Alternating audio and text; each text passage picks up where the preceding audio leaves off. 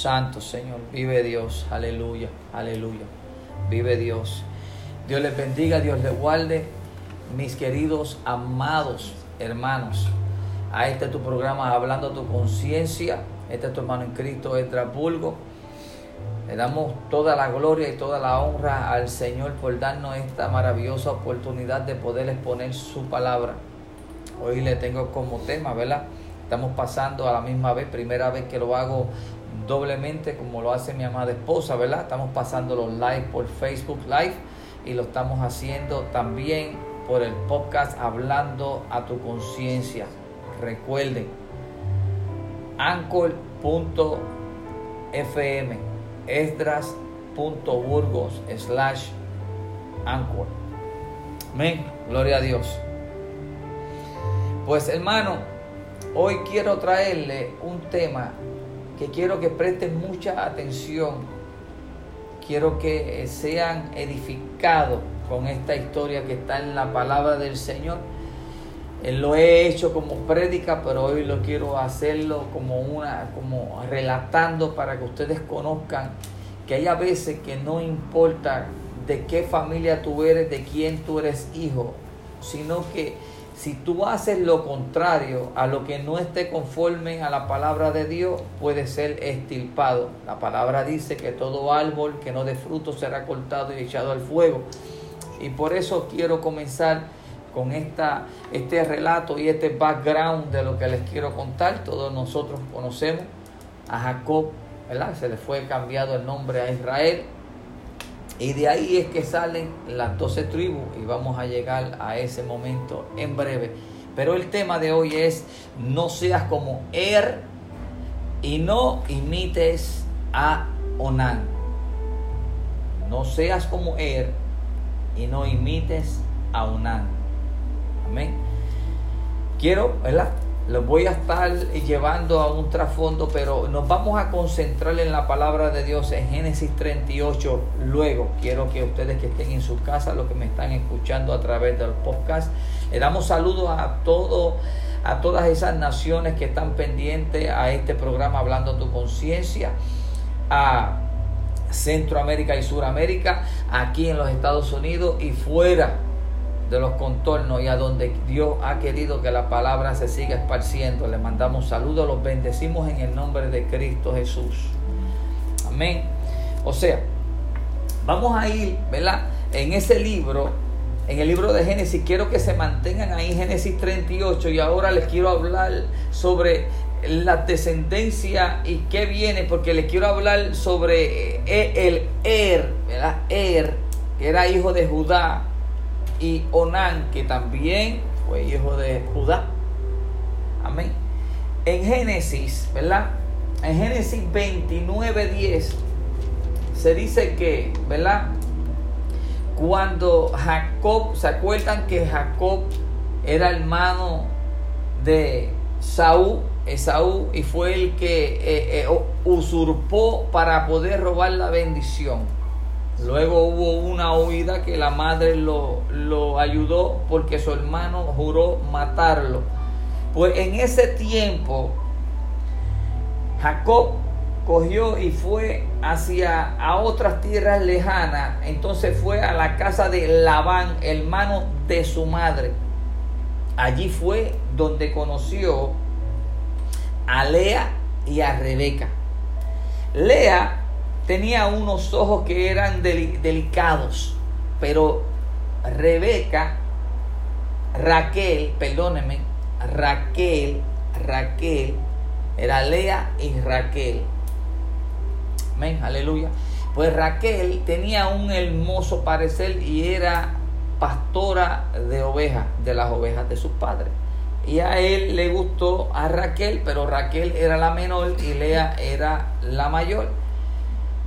Nosotros sabemos que Jacob le sirvió, ¿verdad? A su tío por siete años porque se quiso casar con Raquel.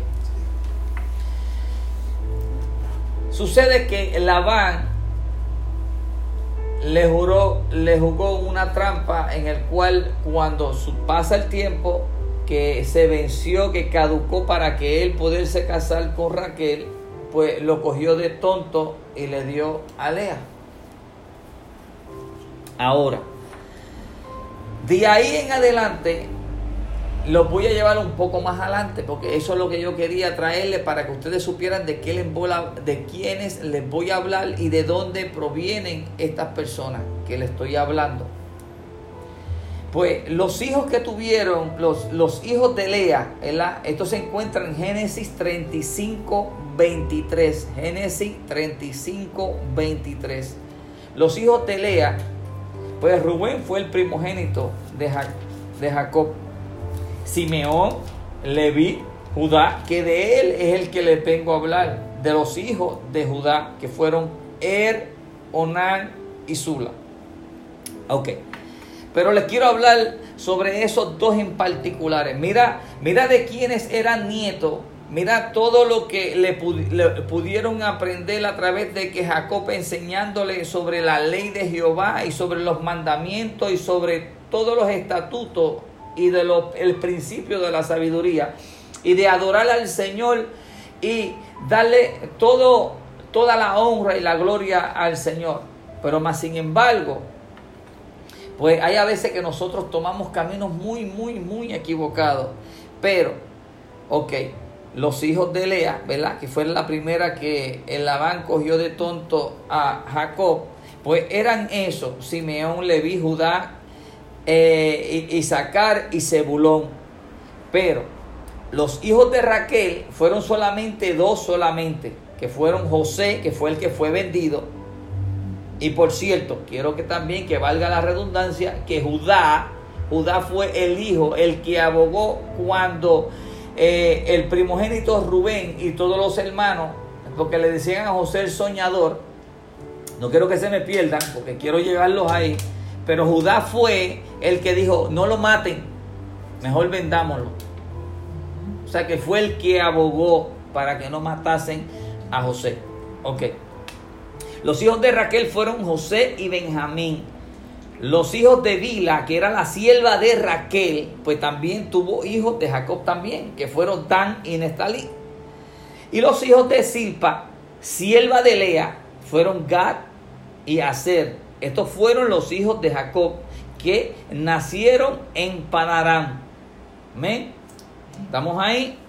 Amén. Gloria a Dios. Aleluya.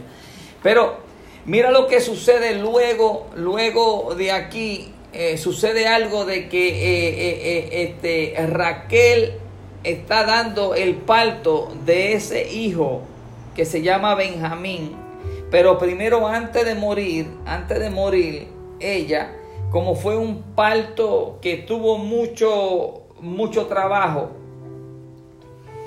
tuvo mucho trabajo y ¿qué sucede? Que lo llamó, parió. La partera le dice, no te mueras, aguántate un poquito, aguántate un poquito, que es varón. Y, ella lo llamó Benoni. Benoni significa hijo de dolor. Pero su padre inmediatamente cogió el niño porque en ese momento ella pare y suspira y muere, que fue la que él amaba. Raquel. ¿Qué pasa? Que su padre coge el niño y le dice, y le dice, no se va a llamar Benoni, se va a llamar Benjamín. ¿Se acuerdan que Benjamín era el menor cuando José ya fue el segundo gobernador, ¿verdad? De Egipto que dijo, este, ustedes tienen más hermanos y, es el menor, pero si lo traemos o algo así, mi padre se puede morir, porque eran los únicos dos que eran de su amada esposa, de la que él luchó, de la que él trabajó tantos años, 14 años para poder ser eso, porque los siete, primeros este, lo cogieron de tonto por Lea, y luego siete más para poderse casar con la que él en realidad amaba. Ok. Estamos aquí, ¿verdad, querido amigo y hermano? Claro, el juez le estoy hablando de tu conciencia y este, quiero explicarle porque esto lo quiero hacer totalmente distinto porque la historia que estamos en la Biblia es para que nosotros aprendamos y que podamos comprender de que nada está escrito porque está escrito para que tú te diviertas, sino que está escrito para que tú puedas aprender y que puedas ser edificado y no que caigas en la misma trampa ni que caigas en el mismo hoyo que el otro cayó. Amén. Gloria a Dios. Entonces esto sucede así.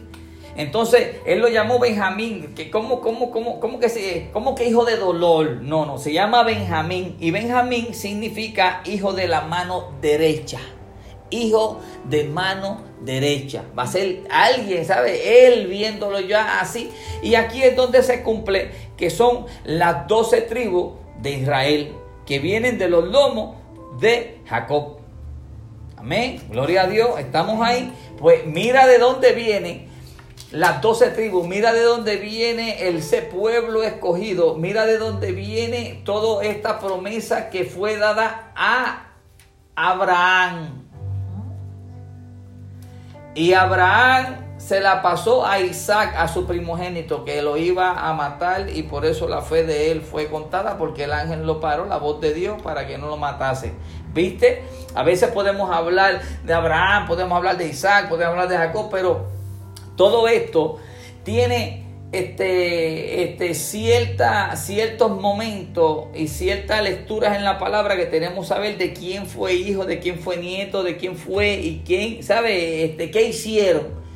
Pero hablando de Jacob, aquí es donde le vengo de una descendencia de la de Jacob, que en ese momento ya no se llamaba Jacob, se llamaba Israel, porque en Betel fue cambiado su nombre. ¿Me? Cuando él peleó con el ángel de Jehová, porque le dijo, si no me bendice, no te vas. Aleluya. Julio, Dios te bendiga mucho, que la paz de Cristo siga posando sobre tu vida. Entonces, ¿qué sucede? Le cambia el nombre. Eso pasa con nosotros cuando nosotros venimos a los pies de Cristo. Automáticamente eh, Dios nos cambia no tan solamente el nombre, y a veces no, porque yo me sigo llamando y personas me llaman así, sí, pero ya la persona ya no te ve según el nombre tuyo, ya te ve según lo que Dios ha puesto en ti, lo que ha cambiado en ti. El nombre es algo simbólico, significativo, pero algo simbólico. Del lomo de Jacob sale Judá, antes dicho, ¿verdad? Para que ustedes supieran que fue el que abogó para que no matasen a José, el soñador. Pues Judá, en Génesis 38, quiero que vayan ahora, vamos a entrar al tema y quiero que ustedes se, regocijen, el que esté en su casa, ¿verdad? El que vaya a escuchar esta historia el que vaya a escuchar lo que Dios quiere traerte, algo preciso, corto, sencillo, pero sé que va a llegar a tu corazón, a tu mente y a tu subconsciente. Génesis 38 dice así, que aconteció que en aquel tiempo que Judá se apartó de sus hermanos y se fue a un varón adulamita que se llamaba Ira. Se apartó de sus hermanos y se fue aparte, se encontró y vio allí Judá a la hija de un hombre cananeo, el cual se llamaba Sua. Y la tomó y se llegó a ella. Escuchen bien. Y ella concibió y dio a luz un hijo y llamó su nombre Er. Concibió otra vez y dio a luz un hijo y llamó su nombre Onán, que son de los dos individuos que les quiero hablar en esta noche. Verso 5 del capítulo 38 de Génesis dice, y volvió a concebir y dio a luz un hijo y llamó su nombre Sela. Y, estaba en Kesip cuando lo dio a luz dice esto. Pasa el tiempo, acuérdate que esto tiene un tiempo y dice que pasa el tiempo y después Judá tomó mujer para su primogénito Er. Judá tomó una mujer para su hijo Er, la cual se llamaba Tamar. Y él, el primogénito, escúchate esto bien, acuérdate que esto es hablando a tu conciencia y aquí es donde viene lo que muchos de nosotros conociendo, conociendo como Dios trabaja, conociendo cuál es el propósito de Dios, conociendo todas las enseñanzas y lo que se ha dicho de nuestro Señor Jesucristo. Pero solamente quieren escuchar solamente lo bueno. Quieren escuchar que Dios es bueno, que Dios es amor, que Dios es maravilloso, que Dios bendice. Pero hay algo bien importante que ustedes se olvidan de también contarlo y decirlo. También nuestro Dios es un Dios que es fuego consumidor. Antes mencioné que todo árbol que no dé fruto será cortado y echado al fuego. Mary, bendición, Titi, que usted bendiga mucho. Verso 7 dice, y él, el primogénito de Judá, fue malo, fue malo ante los ojos de Jehová y le quitó Jehová la vida toda aquella persona que no esté conforme al propósito de Dios, toda aquella persona que quiera caminar por aquí de un modo y por acá del otro modo, Dios ve todo. Los ojos de Jehová, los ojos de Jehová atalayan toda la tierra. No hay nada que se le pase a nuestro Señor. Nosotros podemos creer que estamos engañando a Dios. Podés engañar a todo hombre que sea ciego y que no esté eh, caminando porque eh, eh, en, los pasos de Dios, porque, porque déjame decirte que nuestro Señor, a todo aquel que se pega a Él, dice, acércate a mí, yo me acercaré a ti, yo te mostraré cosas que jamás has escuchado, jamás hayas visto. Y hay cosas que Dios a veces revela a toda aquella persona que se acerca de acuerdo a las capacidades y de acuerdo, ¿verdad? A la necesidad del pueblo. Amén. Dice así. Entonces Judá dijo a Unán, porque lo mató, mató, Jehová mató a él porque era malo. Aquí no dice por qué, de qué hizo, ni qué no hizo. La palabra no se especifica nada, sino que era malo. Imagínate que la palabra no gasta tinta para decir qué fue lo que hizo, pero que el hombre era malo.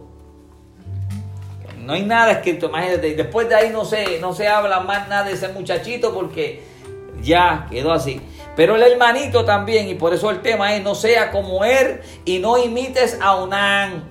No lo hagas, no lo hagas, no lo hagas. Muchos de nosotros en este tiempo estamos imitando a Onán. Y mira, entonces Judá dijo a Onán, Llégate a la mujer de tu hermano y despósate con ella. Según la ley, ¿verdad? El hermano no dejaba una descendencia, pues el que murió, ¿verdad? El, el otro hermano que le seguía, pues se suponía y debería estar con la mujer de su hermano para que eh, eh, haya descendencia, según la ley. Hoy en día no podemos ver las cosas así. Cosas así no se pueden ver. Es igual que el divorcio. Divorcio, imagínate, los mismos fariseos le preguntaron a Jesús que si era este, lícito que este, divorciarse. Porque Moisés le había dado y que carta de divorcio. Pero Jesús le dijo, Jesús le dijo, bueno, Moisés le dio la carta del divorcio porque por el corazón duro de ustedes. Pero antes no era así. Varón y mujer los creó y para que fuesen solamente una carne. Hasta que la muerte los separe. Dice así. Entonces Judá le dijo, ¿verdad? Levanta descendencia a tu hermano. Verso 9. Y sabiendo, mírate esto, mírate esto. En 9, verso 9 y sabiendo Onan que la descendencia no había de ser suya, sucedía que cuando se llegaba a la mujer de su hermano, vertía en tierra por no dar descendencia a su hermano. ¿A qué se te parece esta situación y esta historia?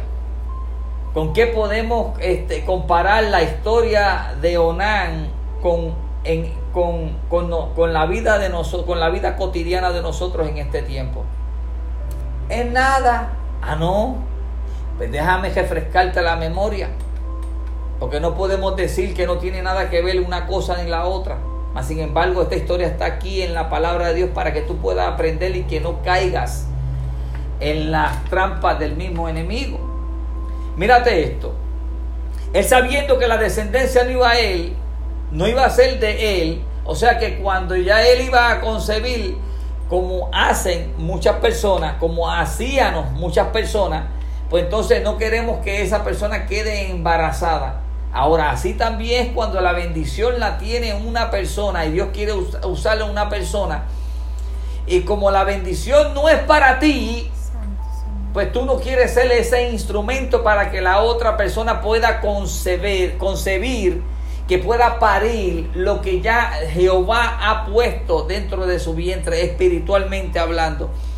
Hay personas que saben que Dios ha plantado una semilla de ser evangelista a tal fulano de tal, a tal hermano que está pegadamente junto a Dios y que quiere buscar de Dios y que quiere formar parte del propósito de Dios, pero más sin embargo, esta persona no quiere ser parte porque como el ministerio no va a ser de él, porque lo que Dios va a hacer no lo va a hacer con él, pues entonces hace todo lo posible para que no se cumpla el propósito de Dios en esa persona.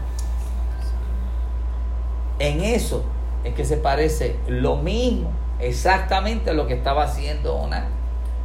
Recuerda, estoy hablando de tu conciencia y te creo que te estoy tocando esa llaguita, por si acaso has sido partícipe de algún tipo de comentario, de algo que tú hayas incitado, dejando que ese espíritu de celo diabólico entre en ti, celos ministeriales. Mira hermano, no hay nada más hermoso cuando la palabra de Dios tú hace que se haga rema en tu vida, cuando dice ama a tu hermano como a ti mismo.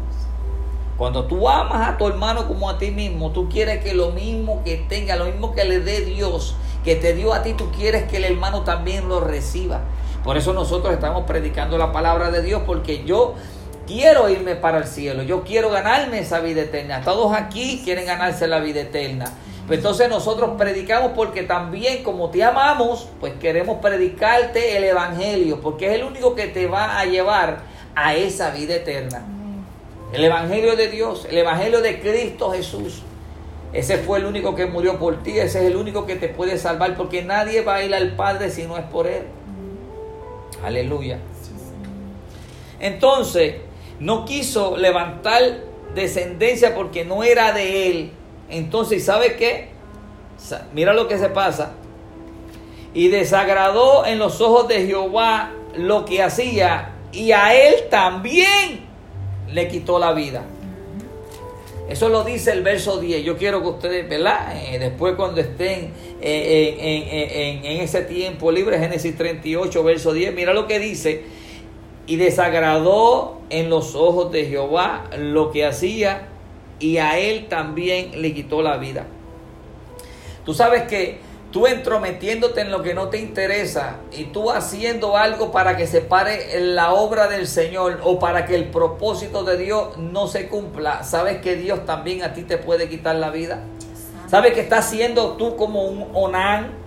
Sabes que aquel empezó como un Er, que fue el que inculcó y, y te metió ese espíritu diabólico en ti y tú llegaste a hacer lo mismo haciendo como Onán, como aquel Dios lo mató porque era malo. Y a ti, por no meterte en los asuntos que en realidad son los que se supone que te competan. Y son los asuntos de nuestro Padre, nuestro Dios, Jesús. Así estuvo Jesús celoso. Porque esta casa me la han hecho una cueva de ladrones. Y aquí es donde está. Esto está hecho como la política ahora mismo. La política ahora mito es quítate tú para ponerme yo. Dale cuatro que después yo voy cuatro. Joba tú que después voy yo. ¿Ah? Ahí están los senadores, están, bueno, medio mundo peleando. Pero mira, ¿sabes qué? Ese es el sistema de este gobierno. El sistema de este gobierno este, lo controla y lo domina Satanás. Y, esta palabra se va a escuchar un poquito jarita y dolorosa, pero dice así como le dio Jesús a los fariseos y saduceos, le dijo, vosotros decís que son hijos de Dios, pero vosotros no conocéis a quién están adorando. Vosotros sois hijos del Padre, de vuestro Padre el diablo, porque las obras que ustedes hacen son las de vuestro Padre el diablo. Y todo aquel que haga todo lo contrario, que no sea conforme a la voluntad de Dios, pues entonces, Deliri, Dios te bendiga mucho, que la paz de Dios siga posando sobre tu vida. Luego voy a tratar de comunicarme contigo. Hace años no hablo contigo. Mira lo que Dios ha hecho con nosotros. Tenemos este ministerio que le damos la gloria a Dios. Eh, este, en las manos de Dios dirigido por el Espíritu Santo. Junto a mi esposa, mi amada esposa. Amén. Bendiciones. Así que después te, te sigo contando. Amén. Amén. Gloria a Dios. Entonces, ¿qué sucede? Que así mismo es lo que está pasando. Quítate tú para ponerme yo. Yo no quiero, espérate que le dieron esto a este. Yo llevo más tiempo que él. Pero ¿por qué Dios bendice a aquel? Si, pero si yo llevo más tiempo que yo, ¿por qué aquel está más apegado al pastor? Porque si yo estaba primero. Bueno, todo esto es un tirijala. Pero más sin embargo, no se está viendo esa pasión a lo que es, se, se supone que estén llevando la palabra de Dios. Y la palabra de Dios es amor. Ahí es donde tienen que ponerle ese significado en realidad. No poner eh, que Dios es amor para lo que te conviene. No poner decir que Dios perdona para lo que te conviene. Porque acuérdate, sigue haciendo lo malo, pues Dios te puede cortar la vida. Toda aquella persona que no haga la voluntad de Dios es un error. Y toda persona aquella que coja y se ponga de acuerdo con él en el sentido figurado, que haga, que no permita que, la, que, que, que lo que Dios quería hacer, que el otro no lo hizo y el otro Dios lo mandó que lo vaya a hacer, pues tú no vayas a interrumpir lo que Dios mandó para hacer, porque entonces viene siendo como un onán. Entonces Dios también te va a quitar la vida. En esta pandemia se fueron, se murieron, y yo digo así, se fueron Normalmente se murieron, pero yo digo que se fueron para el mismo infierno un montón. Y muchos de ellos Jehová lo sabe, pues quizás están descansando. Porque cogieron no teniendo la fe suficiente no, teniendo el conocimiento directamente del Espíritu Santo, sino un conocimiento teológico, escatológico, un, conocimiento en el cual no te va a dar nada. Pero más, sin embargo, todo aquel que es llamado y que está conectado con el, con, el, con el llamado de Dios y que Dios lo está dirigiendo, pues Dios está respaldándolo para que se cumpla el propósito de él. El propósito de los que muchos se murieron es porque no querían tomar el propósito de cada cual de ellos. Y esto duele y, esto lo van a ver muchas personas, pero es, es, real. Y podemos decir que bueno era y era un varón de Dios. Y todo el mundo sabe que era un hijo del diablo, que era un ladrón, que estaba robando. Que estaba robando, que era un adúltero, que era un fornicario, esto es hablando tu conciencia. Y esto es lo que Dios me está poniendo en los labios que yo diga. Y esto es para alguien que se supone que, que vaya a escuchar esto. Si no es ahora, lo va a escuchar después. Pero ya está grabado y le doy la gloria a Dios porque me lo saqué ya. Porque yo no puedo quedarme con nada que Dios me pone dentro de mí. No puedo hacer eso. Pues estamos viviendo en un tiempo, pero ¿sabes qué es el beneficio y lo importante de nosotros en este tiempo? Que mientras tengamos vida, se dice que hay esperanza. O sea que podemos arrepentirnos de todo lo que nosotros hicimos y si acaso fuimos partícipes de algo, de interrumpir los planes de Dios, podemos pedirle perdón a Dios y Dios nos perdona. Y sabes qué? Dios nos restaura. Ahora lo importante es no volverlo a hacer. Por eso el corazón de rey David era conforme al corazón de Dios, porque muchas de las cosas que él cometió y hizo, él se arrepentía y no lo volvía a hacer. Pero nosotros lo hacemos y cogemos la Biblia y decimos, no, pero Dios perdona. No, pero Dios, espérate un momentito. Acuérdate que no estás dando ningún tipo de fruto. Me estás recitando la palabra, los versos que todo el mundo recita, pero en realidad no estás viviendo la palabra. Y no es tu recitar y saber cuatro textos y tres versículos. Es cuestión, tú estás viviendo la palabra de Dios tal y como Dios te ha enviado. Estás en el plan de Dios. Estás de acuerdo al propósito que Dios te ha llamado. Muchos de nosotros ni sabemos cuál es el propósito que Dios tiene para nosotros. Ahora, lo importante de esto es que tú no seas como él y no imites a Onán. Dios les bendiga. Dios le guarde. Ese fue el tema de esta noche aquí en Hablando a tu conciencia. A la gente que está compartiendo con nosotros a través del podcast. Hablando a tu conciencia, los bendecimos en el nombre de Cristo. Recuerda, este fue tu amigo en Cristo, Edra Pulvo. A ustedes, a través de Facebook, los bendecimos en el nombre de Dios. Vamos a pedirle al Señor y aprender a qué pedirle a nuestro Señor Jesucristo. Cuando le pidamos es importante, hermanos, queridos amigos, todas las mañanas. Vamos a cambiar la oración y vamos a orar por lo que en realidad nosotros necesitamos. Luego que nosotros necesitamos eso, el Señor es el que te va a poner a ti. Mira, Vamos a pedirle la gracia de Dios que siga posando sobre nosotros cada mañana, la gracia de Dios, ese Espíritu Santo que nos siga día a día. Vamos a pedirle la salud, vamos a pedirle la sabiduría, porque con la sabiduría tú vas a saber por quién tú vas a orar y cuáles son las necesidades. No podemos orar sin tener un conocimiento, una sabiduría, pero la sabiduría viene de lo alto. Padre Santo, Padre bueno, Señor, delante de tu presencia nos encontramos.